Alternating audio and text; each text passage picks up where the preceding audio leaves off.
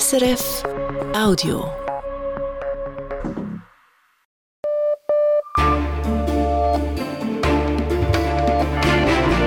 Radio SRF, Echo der Zeit mit Roger Brendlin. Die Themen am 30. Januar. Der internationale Ringtausch mit Panzern. Die Schweiz ist indirekt Teil davon. Ausgemusterte Schweizer Kampfpanzer gehen an Ländern, die ihre Panzer an die Ukraine schicken. Eine SRF-Recherche. Die neue Eskalation in Pakistan. Die pakistanischen Taliban töten 47 Menschen in einer Moschee. Sie möchten wie die Taliban in Afghanistan ihren eigenen Staat. Der Ärger mit dem ukrainischen Weizen. Die Bauern in Polen oder Rumänien bleiben auf ihrem Getreide sitzen. Schuld sind die Handelserleichterungen der EU für die Ukraine. Als Pflaster soll es nun Geld geben. Und der Ärger mit dem Fries der Akropolis. Griechenland will seine antiken Kunstschätze zurück. Großbritannien zeigt Kompromissbereitschaft. Die Reportage aus dem British Museum mit Fragen nach Athen. Im Echo der Zeit. Leopard 2 Panzer aus früheren Schweizer Armeebeständen sind Teil eines sogenannten Ukraine-Ringtausches. Das zeigen Recherchen von Radio SRF. Es berichtet aus dem Bundeshaus Dominik Mayer.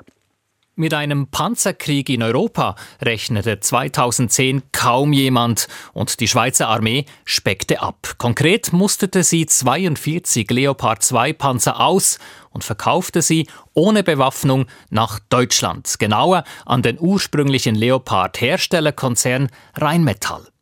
Heute nun bestätigt der deutsche Rüstungskonzern, manche dieser Panzer haben eine neue Verwendung gefunden im Zusammenhang mit dem Ukraine-Krieg. Rheinmetall schreibt, Zitat, die Panzer sind für verschiedene Projekte vorgesehen. Ein Teil der Panzer wird für den Ringtausch verwendet.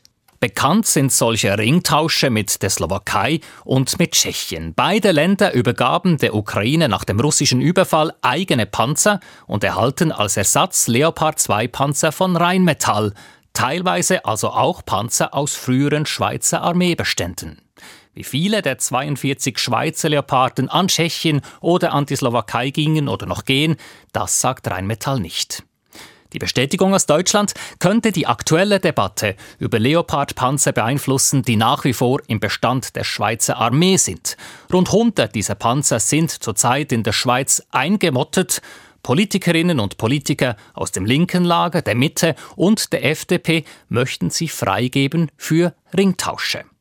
Vereinfacht würde ein solcher Handel durch eine Schweizer Sonderregel beim Waffenexport. Wenn die Schweiz Kriegsmaterial ans ursprüngliche Herstellerland verkauft, dann gelten nämlich deutlich lockerere Regeln als sonst. Konkret darf ein Herstellerland das Kriegsgerät unter Umständen frei verwenden, also auch an andere Staaten weitergeben, ohne Einverständnis der Schweiz. Genau deshalb hat Rheinmetall die früher ausgemusterten Schweizer Panzer ohne Schweizer Bewilligung verwenden dürfen für Ringtausche zugunsten der Ukraine.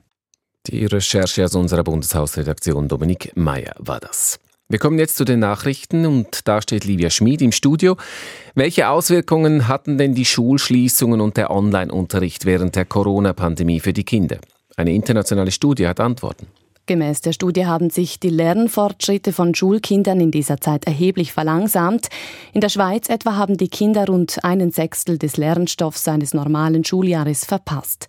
Vor allem bei Kindern mit niedrigem sozioökonomischem Status habe der Lernfortschritt gelitten, heißt es. Die Pandemie habe die Bildungsungleichheiten weiter verschärft. Die Studie beruht auf einer Meta-Analyse von 42 Studien aus 15 Ländern, darunter auch aus der Schweiz. Sie wurde im Fachblatt Nature Human Behavior veröffentlicht. Wir bleiben gleich beim Thema, die Welt sei noch nicht genügend für mögliche künftige Pandemien ausgerüstet, auch drei Jahre nach dem Corona-Ausbruch. Das sagte Chagan Chapagain, der Generalsekretär der Internationalen Föderation der Rotkreuz- und Rothalbmondgesellschaften. Anlass war die Präsentation des Weltkatastrophenberichts 2022 der Föderation in Genf. Chapagain warnte, eine nächste Pandemie könnte schon bald bevorstehen. Die Staats- und Regierungschefs in aller Welt sollten sich etwa für mehr Vertrauen der Bevölkerung in Impfungen einsetzen. Die Schweizer Luftwaffe hat zwei Aufklärungsdrohnen aus Israel erhalten. Vier weitere sollen in einem Jahr folgen, wie die Schweizer Armee schreibt. Die Lieferung habe sich wegen technischer Probleme um Jahre verzögert. Die neuen Drohnen würden der Aufklärung und Verfolgung von Zielen dienen. Sie könnten bei Tag und Nacht Bilder über die Situation am Boden liefern. Das Kernkraftwerk Mühleberg im Kanton Bern ist stillgelegt und wird aktuell in seine Einzelteile zerlegt. Nun könnte es sein, dass seine Gebäude oder ein Teil davon stehen bleiben. Dies geht aus einem Entscheid des Bundesverwaltungsgerichts hervor. Demzufolge muss das Atomkraftwerk nicht vollständig abgebrochen werden, falls keine radiologische Gefahr mehr bestehe. Das Kernkraftwerk Mühleberg liegt direkt an der Aare, rund 15 Kilometer von Bern entfernt. Seit rund drei Jahren produziert es keinen Strom mehr. Weiter im Ausland, in Israel. Dort ist US-Außenminister Anthony Blinken eingetroffen im Rahmen seiner Ausreise. In Jerusalem hat Blinken mit Ministerpräsident Benjamin Netanyahu gesprochen. Danach will Blinken in die Palästinensergebiete weiterreisen und sich mit Palästinenserpräsident Mahmoud Abbas treffen. Nach dem Treffen mit Netanyahu sagte Blinken, die USA setzten sich für die Sicherheit in Israel ein, für Israelis und Palästinenser gleichermaßen. Beide Seiten rief er zudem zur Deeskalation auf. Viele Online-Shops versuchen, ihre Kundinnen oder Kunden zu manipulieren und verstoßen so gegen die Konsumentenschutzregeln. Das schreibt die Europäische Kommission. Zusammen mit Konsumentenschutzbehörden von insgesamt 25 Ländern kontrollierte sie rund 400 Online-Shops. Davon würden rund 40 Prozent bestimmte manipulative Methoden nutzen, heißt es. Kundinnen und Kunden würden oft zu Käufen gedrängt, etwa durch falsche Countdown-Zähler. Außerdem würden viele Online-Shops wichtige Informationen zu Produkten verbergen oder ungenügend erkennbar machen. Die Börsendaten von 18.06 Uhr geliefert von SIX. Der Swiss Market Index schließt bei 11.380 Punkten plus 0,4 Prozent. Der Dow Jones Index in New York fällt um 0,3 Prozent. Der Euro wird zu einem Franken 0,028 gehandelt. Der Dollar zu 92 Rappen 30. Und das Wetter, lieber Schmidt? Am Abend und in der Nacht fällt stellenweise Schnee oder unterhalb von 600 Metern Schneeregen, vor allem in den zentralen und östlichen Alpen. Morgen lösen sich Nebel und Wolkenreste auf und es wird vorübergehend ziemlich sonnig. Am Nachmittag ziehen vermehrt Wolken auf, nur in den Alpen und im Süden bleibt es noch länger sonnig. Morgen gibt es am Nachmittag im Norden rund 5 Grad, im Süden bis 12 Grad. In einer Moschee in Pakistan ist heute eine Bombe explodiert, in der Großstadt Peshawar, im Nordwesten des Landes. Ein Selbstmordattentäter sprengte sich in die Luft. Er tötete damit mindestens 47 Menschen nach jetzigem Stand. Menschen, die in der Moschee waren. 150 weitere wurden verletzt. Unter diesen Opfern sind offenbar viele Polizisten. Der Attentäter zündete die Bombe während des Mittagsgebets. Die betroffene Moschee befindet sich eben in Peshawar in einer Hochsicherheitszone, in der sich auch viele Gebäude der Polizei befinden. Die pakistanischen Taliban haben sich bekannt zu diesem Anschlag. Unsere Korrespondentin für Pakistan, Maren Peters, hat mir erklärt, wie diese Gewalt in Pakistan zu interpretieren ist. Ja, die genauen Gründe sind noch nicht bekannt, aber man muss sagen, so ganz unerwartet kommt dieser Anschlag nicht. Ende November hatten die pakistanischen Taliban die Waffenruhe mit der pakistanischen Regierung nach rund fünf Monaten einseitig aufgekündet und äh, damals als Grund angegeben, dass sie vom Militär in ihren Stammesgebieten im Nordwesten verfolgt würden. Und die Taliban haben ihre Kämpfer gleichzeitig damals Ende November dazu aufgerufen, Vergeltungsanschläge zu verüben für für die Angriffe der Armee. Seit November kann man auch eine Zunahme von Gewalt beobachten. Der Anschlag heute ist aber einer der tödlichsten auf Sicherheitskräfte seit langer Zeit. Sie sprechen den Konflikt an im Nordwesten des Landes. Peshawar liegt in dieser Region im Nordwesten, im Grenzgebiet zu Afghanistan, wo die Regierung seit Jahren einen bewaffneten Konflikt eben austrägt mit den pakistanischen Taliban. Wo steht denn dieser Konflikt eigentlich?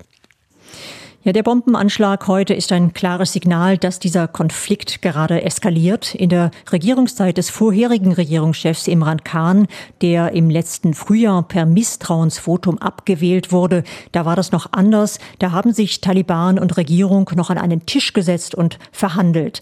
Unter Khans Nachfolger Shibas Sharif gibt es das nicht mehr. Er verfolgt eine harte Linie gegenüber den Taliban im eigenen Land.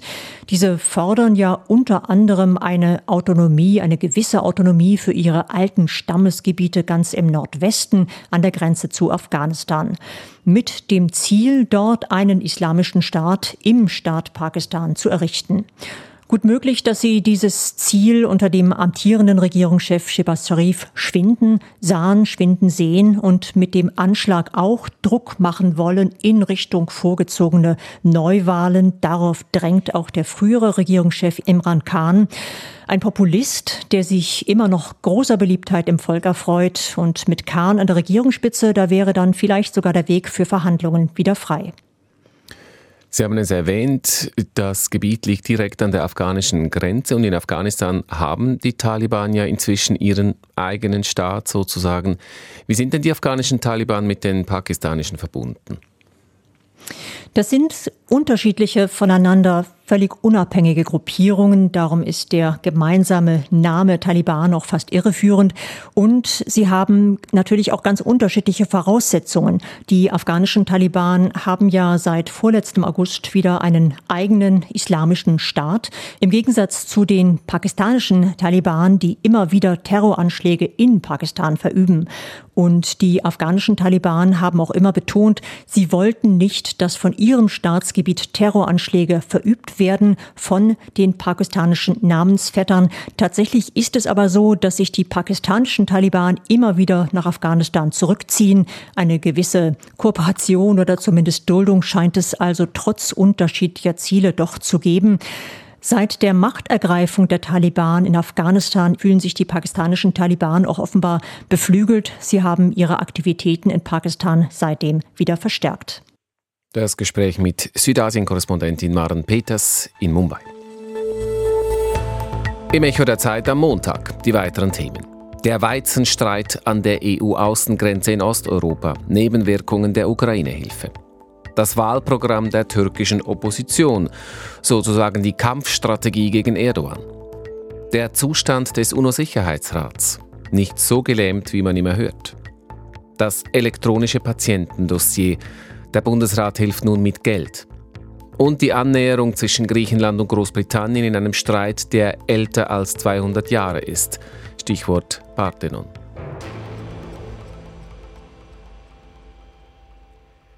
Die EU hilft der Ukraine im Kampf gegen Russland auch wirtschaftlich und das hat zuweilen aber unerwünschte Nebenwirkungen. Für die Landwirtschaft in den Nachbarländern der Ukraine zum Beispiel, in Rumänien, in Ungarn oder in Polen. Die Bauern dieser Länder, die leiden darunter, dass die EU der Ukraine bei der Ausfuhr von Weizen zu Hilfe kam. Als Russland die Häfen im Schwarzen Meer blockierte, dachte man in Brüssel, man könne der ukrainischen Landwirtschaft helfen, ihr Getreide über dem Landweg zu exportieren. Die Ausfuhrbedingungen an der EU-Grenze wurden vereinfacht, zum Leidwesen der Landwirtschaft eben in den Grenzregionen Osteuropas. Osteuropa-Korrespondentin Sarah Nowotny erklärte mir im Gespräch, inwiefern diese sogenannten Solidaritätskorridore ein Problem sind. Nun, das Problem ist, dass sehr viel ukrainisches Getreide eben nicht im Nahen Osten landet, sondern im EU-Teil von Osteuropa. Und viel, das heißt in diesem Fall wirklich viel, wir sprechen da von Hunderttausenden von Tonnen. Und dieses ukrainische Getreide und auch andere Erzeugnisse wie zum Beispiel Äpfel, Honig, Geflügel, das ist viel günstiger als die Sachen, die in der EU produziert werden, denn die Produktionskosten sind tiefer in der Ukraine, aber auch die Auflagen sind weniger streng, also es gibt weniger Vorschriften in Sachen Gifte oder Kontrollen und ähnliches. Und so ist es nun dazu gekommen, dass die osteuropäischen Verarbeiter, Mühlen und andere eben im EU Osten, dass die jetzt lieber ukrainisches Getreide kaufen als, sagen wir, ungarisches, polnisches oder rumänisches. Die Bauern hier verdienen viel weniger und fühlen sich wieder einmal nicht verstanden und nicht gehört auch von Westeuropa und sind natürlich unglücklich. Warum nicht verstanden von Westeuropa? Ist es vielleicht sogar so, dass Westeuropa profitiert? Also auf jeden Fall sind diese Ausfuhren aus der Ukraine ein EU-osteuropäisches Problem, denn in Westeuropa landet nur ein kleiner Teil dieser ukrainischen Erzeugnisse und zum Teil werden sie eben in Westeuropa weiterverarbeitet und dann teurer wieder verkauft. Also so gesehen ja, profitiert Westeuropa ein Stück weit. Und äh, gerade die Rumänen sagen, ja, ihr hättet uns halt zuhören sollen. Wir haben nämlich schon im Herbst gesagt, dass unsere Straßen viel zu schlecht und unsere Schienen zu verrostet sind und vor allem auch unser Hafen am Schwarzen Meer zu klein ist, um große Mengen ukrainischer Agrarprodukte zu transportieren, zum Beispiel in den Nahen Osten. Also da wäre ja gerade der Hafen wichtig. Ihr hättet uns halt zuhören sollen. Wir haben damals schon gesagt, dass das klappt nicht. Und diese Art von Hilfe für die Ukraine, also diese Korridore, das ist ein staatlicher Eingriff, der zwar gut gemeint, aber nicht durchdacht ist, so zumindest zumindest die, die rumänische Meinung. Ja, genau. Eigentlich sollten ja diese Erleichterungen dazu führen, dass ukrainische Weizen nicht in Europa bleibt, sondern schnell auf den Weltmarkt kommt. Vor allem im Nahen Osten gab es ja große Versorgungsengpässe, weil der ukrainische Weizen fehlte, der durch Russland im Schwarzen Meer blockiert wurde. Nun macht aber genau dieses Getreide, das über den Landweg in die EU gelangt ist, den Bauern in den östlichen EU-Ländern zu schaffen. Wie wehren sich die? Ja, vor allem die Polen wehren sich, die polnischen Bäuerinnen und Bauern, die wollen jetzt diese Woche mit Traktoren Grenzübergänge zur Ukraine blockieren. Die Rumänen, würde ich sagen, haben eher ein bisschen resigniert. Die lassen zum Teil große Mengen Getreide einfach verrotten auf ihren Feldern. Und das Ganze kumuliert jetzt in Forderungen und die sind wenig originell. Das können Sie sich vorstellen. Man will mehr Geld eigentlich von der EU. Die EU, die hat sich ja gerade heute getroffen und dieses Problem auch angesprochen. Die EU-Agrarministerinnen und Minister Gibt es Aussichten auf mehr Geld? Ja, der EU-Agrarkommissar, übrigens ein Pole, der hat schon öffentlich gesagt, dass er sich vorstellen könnte, dass man die Bauern in EU-Osteuropa, dass man die entschädigt aus einem Fonds, den es schon gibt, der für Krisen eigentlich gedacht ist in der Landwirtschaft. Also das ist durchaus denkbar. Das Problem an der ganzen Sache ist, dass die ganze EU sich darauf einigen muss. Und das kann man natürlich heute noch nicht sehen, ob das möglich sein wird oder nicht. Das könnte auch am Schluss nicht funktionieren. Und warum reicht es denn, dass man diesen Bauern und Bäuerinnen in den östlichen EU-Ländern einfach mit Geld hilft? Weil das Problem ist ja eigentlich der ukrainische Weizen. Ja, Geld tröstet natürlich und das kann man in dem Fall sogar verstehen, denn die Bauern und Bäuerinnen haben ja nicht nur das Problem ukrainisches Getreide, sondern sie haben auch in letzter Zeit, wie, wie alle in Europa, viel mehr bezahlt für Energie und Dünger und dazu kommen auch noch schlimme Dürren in Rumänien und Tschechien zum Beispiel. Also das, das hilft natürlich. Natürlich, sie wollen schon auch noch mehr. Sie möchten zum Beispiel jetzt, dass gewisse Auflagen, zum Beispiel ökologische Auflagen an die Landwirtschaft, für sie sozusagen aufgehoben werden. Da kann man sich natürlich fragen, ob das gerechtfertigt ist in einem Sektor, der ja ohnehin schon sehr stark subventioniert wird aus Brüssel. Inzwischen wird das ukrainische Getreide ja auch wieder über das Schwarze Meer verschifft, gelangt also auch so wieder auf den Weltmarkt und dennoch hält die EU an den Solidaritätskorridoren fest. Wie findet man das in Polen oder in Rumänien, jetzt mal ganz allgemein, auch abgesehen von den Bauern? Ja, das ist ein wichtiger Punkt. Also man findet das gut, auch die Bauern, auch die Bäuerinnen im EU-Teil von Osteuropa, die finden das gut. Die sind nicht gegen diese Korridore. Sie finden es gut, dass eben diese Agrarerzeugnisse aus der Ukraine, die ja für die ganze Welt sehr wichtig sind, dass die wieder exportiert werden können. Und sie sehen auch ein, dass solche Korridore helfen können. Und sie scheinen ja auch zu funktionieren, diese Korridore. Denn man geht davon aus, dass sie ein Faktor dafür sind, dass der Weltmarktpreis für Weizen wieder ein wenig gesunken ist. Für die osteuropäischen Bauern, also ich meine die rumänischen, polnischen, ungarischen, ist aber sehr wichtig, dass man diese Korridore besser abdichtet, also dass man wirklich dafür sorgt, dass eben dieses Getreide exportiert werden kann und dass man ihnen hilft bei dem Transport und, und auf die Schnelle vielleicht auch die Infrastruktur verbessert, damit eben dieses Getreide nicht liegen bleibt in Osteuropa. Das Gespräch mit Osteuropa-Korrespondentin Sarah Nowotny in Warschau. In der Türkei wird bald gewählt, Mitte Mai. Eine Schicksalswahl. Recep Tayyip Erdogan möchte an der Macht bleiben, doch angesichts der Wirtschaftskrise wittert die Opposition die Chance, Erdogan nach 20 Jahren zu entmachten. Wie sie das machen will, das hat die Opposition heute erklärt. Die Allianz von Parteien verschiedenster politischer Färbung hat sich auf ein gemeinsames Wahlprogramm geeinigt. Ausländerredaktor Philipp Scholkmann. Es sind sechs Parteien, die gemeinsam Front machen gegen Präsident Erdogan. Bisher dominierten die Unterschiede. Es einte die Parteien nur die Überzeugung, dass die Türkei einen Neustart brauche und Erdogan weg müsse. Heute traten die sechs zusammen an die Öffentlichkeit unter dem Titel Nationale Allianz, um deutlich zu machen, dass das Bündnis doch solider sei als vermutet. Das Kernproblem der Türkei sei das Präsidialsystem, das Erdogan sich vor fünf Jahren mit der neuen Verfassung auf den Leib schneidern ließ. Vom Präsidentenpalast in Ankara aus mit seinen mehr als 1000 Zimmern dirigiert der Staatspräsident ohne Widerspruch die Geschäfte. Er entlässt Rektoren, Ministerinnen, Notenbankchefs, greift ein in die Justiz, oft mit Dekreten am Parlament vorbei. Die Allmacht des Präsidenten müsse aufhören, die Türkei zur Gewaltentrennung mit einem starken und fairen parlamentarischen System zurückkommen. So Faik Öztrak, der stellvertretende Parteichef der CHP, der größten Partei im Sechserbündnis. Mehr als 2000 Punkte, ausgebreitet auf mehr als 200 Seiten, umfasst das gemeinsame Programm. Das Amt des Premierministers oder der Premierministerin soll wieder eingeführt werden, das Erdogan abschaffen ließ, die Justiz wieder frei von präsidialer Einflussnahme sein. Die Opposition gibt auch ein Bekenntnis zu einer unabhängigen Notenbank ab, was Investoren freuen wird, dazu ein Bekenntnis zur Partnerschaft mit dem Westen in der NATO. Hauptsorge der Bevölkerung freilich bleibt die desolate Wirtschaftslage. Erdogan hatte zu Beginn seiner Regierungszeit dem Land einen Boom beschert. Viel billiges Geld aus dem Ausland floss damals in die Türkei. Heute stehen die Menschen Schlange vor den Schaltern mit dem verbilligten Brot und bis in den Mittelstand hinein kriechen die Existenzängste angesichts der gewaltigen Inflation, des Kurszerfalls der Währung. Im Hinblick auf den Wahltag verteilt Erdogan inzwischen zwar eifrig Unterstützungsgelder, er erhöhte den Mindestlohn und lindert Steuerschulden.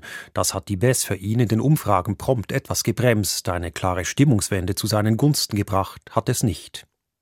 Darin liegt die größte Chance der Opposition.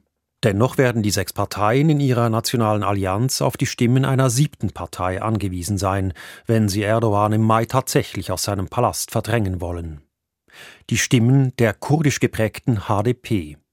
Deren Potenzial an der Wahlurne liegt bei gut 10 Prozent. Das macht sie ziemlich sicher zum Zünglein an der Waage. Doch das Sechserbündnis windet sich, mag sich nicht mit der HDP an einen Tisch setzen. Dies wegen der angeblichen Nähe der HDP zum kurdischen bewaffneten Untergrund. Die Partei hat deswegen auch die Justiz am Hals. Es droht ihr ein Verbot noch vor den Wahlen. Die HDP will sich davon allerdings nicht unterkriegen lassen, allenfalls unter neuem Namen dennoch antreten. Und dann ist da die Frage aller offenen Fragen, wer tritt gegen den gewieften Wahlkämpfer Erdogan in den Ring? Es wäre höchste Zeit für die Opposition, nicht nur mit einem Programm, sondern auch mit einer überzeugenden Kandidatur anzutreten. Die Stadtpräsidenten von Istanbul und Ankara, Ekrem Imamoglu und Mansur Yavaş, hätten gemäß Umfragen beide die besten Siegeschancen in der Konfrontation mit Erdogan. Aber auch Imamoglu kämpft mit der Justiz. Wegen angeblicher Behördenbeleidigung wurde er erstinstanzlich schon verurteilt. Und in der Partei der beiden, der CHP, macht Parteichef Kemal Kilicdaroglu kein Geheimnis daraus, dass er auch einen dritten als aussichtsreichen Oppositionskandidaten sieht, nämlich sich selbst. Bütün anketler bunu gösteriyor zaten. Kilicdaroglu gilt als integer, aber wenig charismatisch. Über die Kandidatur werde gemeinsam am 13. Februar entschieden, versichert er. Danach bleiben der Opposition nur noch drei Monate bis zum Urnengang, um zu zeigen, dass sie die Widersprüche auflösen und in der Konfrontation mit Erdogan tatsächlich bestehen kann. Philipp Scholgmann über die türkische Opposition.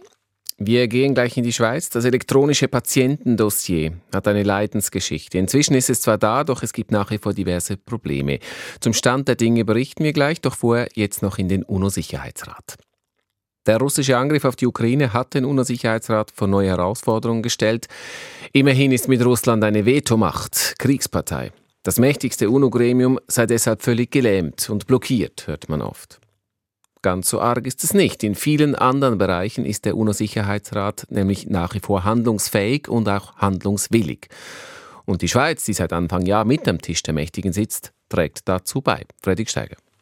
Heute Abend verlängert der UNO-Sicherheitsrat das Mandat für die Blauhelm-Operation im geteilten Zypern. Schlagzeilen wird das keine machen. Doch für die Bevölkerung der Mittelmeerinsel ist es wichtig, denn die Spannungen nehmen derzeit eher wieder zu als ab. Der UNO-Sicherheitsrat sei keineswegs blockiert, sagt Karin Landgren, die Chefin der Nichtregierungsorganisation Security Council Report. It is not. Trotz der Lähmung in der Ukraine-Frage aufgrund russischer Vetos liefen viele Tätigkeiten fast normal weiter. The council is continuing to conduct its other business, regardless of Ukraine. Die Statistik belegt es. Im vergangenen Jahr fielen gut 50 Entscheidungen. Das sind nur geringfügig weniger als 2021 vor dem russischen Überfall auf die Ukraine. Neun von zehn Resolutionsentwürfen stießen 2022 auf Zustimmung, mehr als die Hälfte sogar auf einstimmige. Nur in rund einem halben Dutzend Fällen legte eine der fünf Großmächte ihr Veto ein, am meisten nämlich viermal Russland. Langjährige UNO-Beobachter sind sogar überrascht, wie gut der Sicherheitsrat nach wie vor funktioniert. Es sei den Vetomächten, zumindest bisher, gelungen, die Ukraine-Frage, wo derzeit null Konsens herrsche, von den übrigen Themen zu separieren, sagt Richard Gowan, UNO-Direktor bei der International Crisis Group. So far, the big powers at the UN have agreed to firewall their arguments over Ukraine from their cooperation on most other issues. Natürlich ist es gravierend, wenn das einflussreichste UNO-Gremium ausgerechnet beim Ukraine-Krieg handlungsunfähig ist. Da, wo es um ganz Grundsätzliches geht, um einen Aggressionskrieg, um Demokratie gegen Autoritarismus, um Grundregeln des Völkerrechts. Gauen spricht hier von vergifteten Debatten. There have been toxic debates in the Security Council over Ukraine. Doch es sei wichtig, dass sie überhaupt stattfinden, dass diese globale Plattform existiere, betont Olof Skog, der Botschafter der EU bei der UNO. One of the few platforms in the world where Russia can be exposed to the public opinion and you can hear the weakness of the Russian position. So müssten sich die Russen vor der Weltöffentlichkeit erklären und es werde deutlich, wie schwach Moskaus Argumente seien.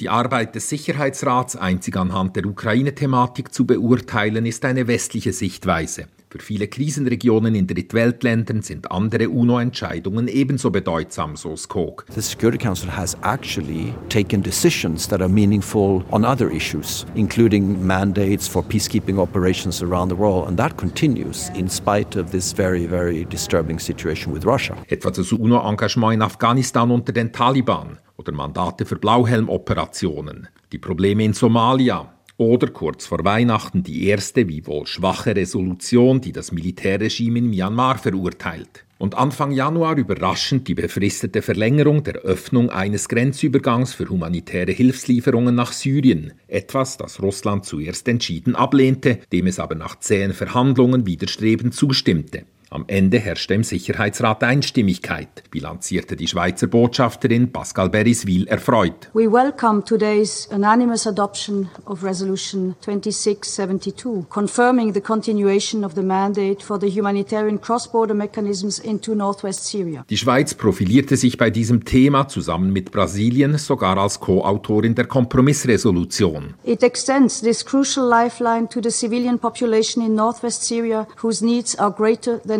Solche Entscheidungen seien für Millionen von Notleidenden, in diesem Fall in Syrien, überlebenswichtig. Niemand bestreitet, dass die Stimmung im Sicherheitsrat derzeit schlecht ist. Weniger zwischen den UNO-Botschafterinnen und Botschaftern als Personen, umso mehr zwischen manchen Staaten. Sich zu einigen ist ungleich schwieriger geworden, aber nicht unmöglich. Die Rolle von Ländern, die sich wie die Schweiz als Brückenbauer engagieren, wird damit noch wichtiger.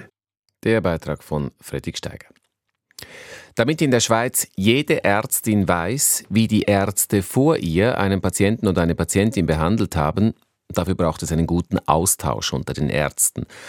Um einen guten Informationsaustausch zu erreichen, soll jeder Patient und jede Patientin ein elektronisches Patientendossier erhalten. Seit zwei Jahren werden solche schrittweise eingeführt, nach diversen Verzögerungen, und es läuft auch nach der Einführung nicht wirklich rund.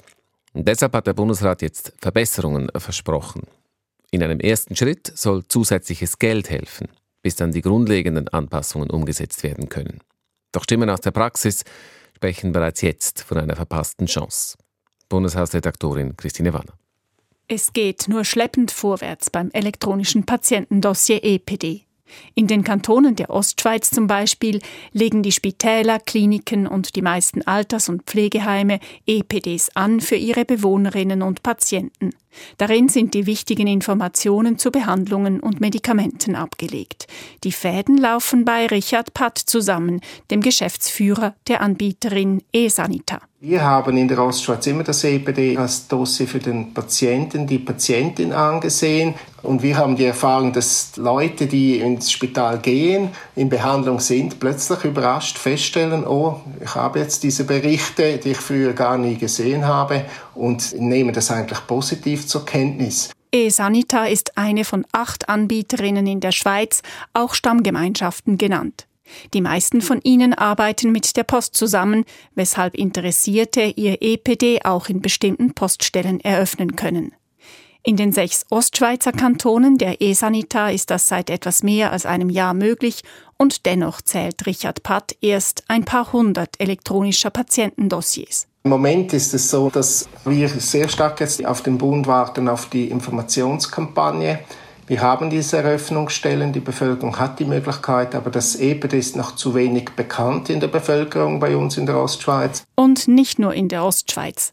Tatsächlich plant der Bund für das laufende Jahr eine Informationskampagne zum elektronischen Patientendossier. Mitte Jahr soll sie starten, gemäß Bundesamt für Gesundheit. Doch das elektronische Patientendossier krankt nicht nur an der fehlenden Information der Öffentlichkeit. Verschiedene Analysen haben gravierende Mängel zutage gefördert. Zum Beispiel ist nur unzureichend geregelt, wer wofür zuständig ist, ob es etwa die Kantone sind oder der Bund. Unzureichend geregelt ist auch die Finanzierung. Was kostet wie viel? Und wer oder welche Stelle bezahlt? Kurz, das EPD ist für die Anbieterinnen und die Praktiker aufwendig. So schrammte Axana, die größte regionale Stammgemeinschaft mit 14 Kantonen, knapp am Konkurs vorbei. Aus diesen Gründen will der Bund nun die gesetzlichen Grundlagen des elektronischen Patientendossiers komplett überarbeiten. Doch weil diese Arbeiten erst am Anfang stehen, schlägt der Bundesrat eine Übergangsregelung vor zur Finanzierung und zur Eröffnung von EPDs. Maximal 30 Millionen Franken will der Bund locker machen, vorausgesetzt auch die Kantone beteiligen sich ihrerseits mit insgesamt 30 Millionen. Bis im Mai läuft die Vernehmlassung, doch jetzt schon zeigt sich, glücklich sind jene, die mit dem EPD arbeiten, nicht. Der Aargau ermöglichte das EPD als erster Kanton.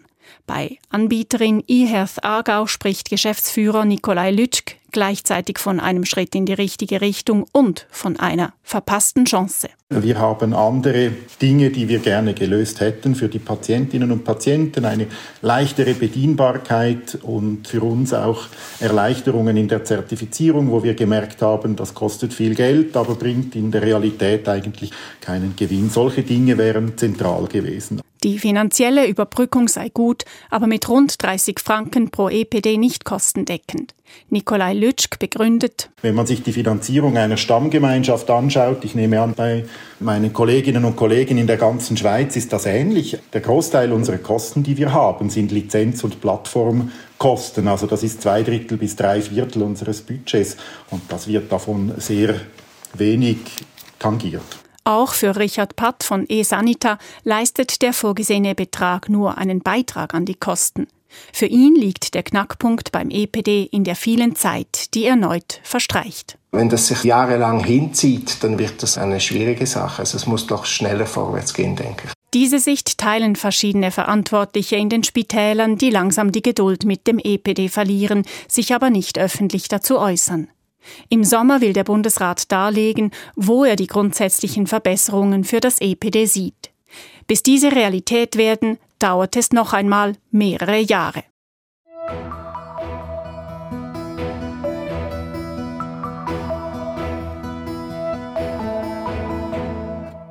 Wer schon einmal in Athen auf der Akropolis war, kennt die Geschichte um den Fries am Parthenon vielleicht. Der Streifen aus Marmor mit Reliefs aus der Antike, der da mal war, oberhalb der Säulen, rund um den Tempel herum. Der Fries wurde vor mehr als 200 Jahren vom damaligen britischen Botschafter in Athen von Lord Elgin nach London mitgenommen, als er aus Athen wieder wegzog. Aus seiner Sicht ganz legal. Der Sultan des Osmanischen Reiches hatte es ihm erlaubt, ein paar Steine von der Akropolis mitzunehmen. Elgin, ein Hobbyarchäologe, nahm nicht irgendwelche Steine mit, er bediente sich am Fries des Parthenon. Griechenland will den Parthenon-Fries zurück und das seit 200 Jahren. Das British Museum in London hat bestätigt, dass gerade eben wieder Verhandlungen mit Griechenland im Gang seien und auch, dass die britische Seite bereit sei, dem griechischen Wunsch entgegenzukommen. Aus London Patrick Wilser. Andächtig pilgern jeden Tag Hunderte von Besucherinnen und Besuchern durch den Westflügel des British Museums in London.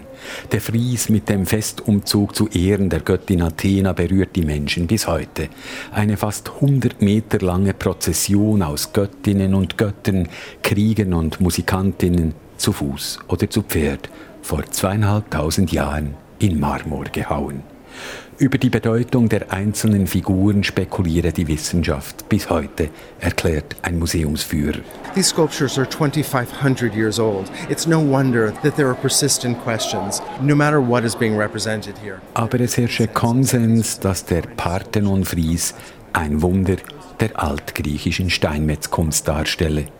Es ist jenes Wunder, welches Lord Elgin vor über 200 Jahren auf der Akropolis abtransportieren und verschiffen ließ und später der britischen Regierung verkaufte. Ein Vandalenakt, der bereits im 19. Jahrhundert in Griechenland für Empörung sorgte. Von einer Schändung des Tempels war die Rede. Doch es war die griechische Schauspielerin und spätere Kulturministerin Melina Mercury, welche in den 80er Jahren des vergangenen Jahrhunderts von den Briten laut und medienwirksam die Rückgabe verlangte. The Parthenon marbles are our pride.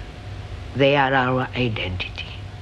They are today's link with Greek excellence. Der Parthenon-Fries ist unser Nationalstolz, Teil unserer Identität. Es ist ein überwältigendes Kunstwerk unserer Vorfahren, unser kulturelles Erbe.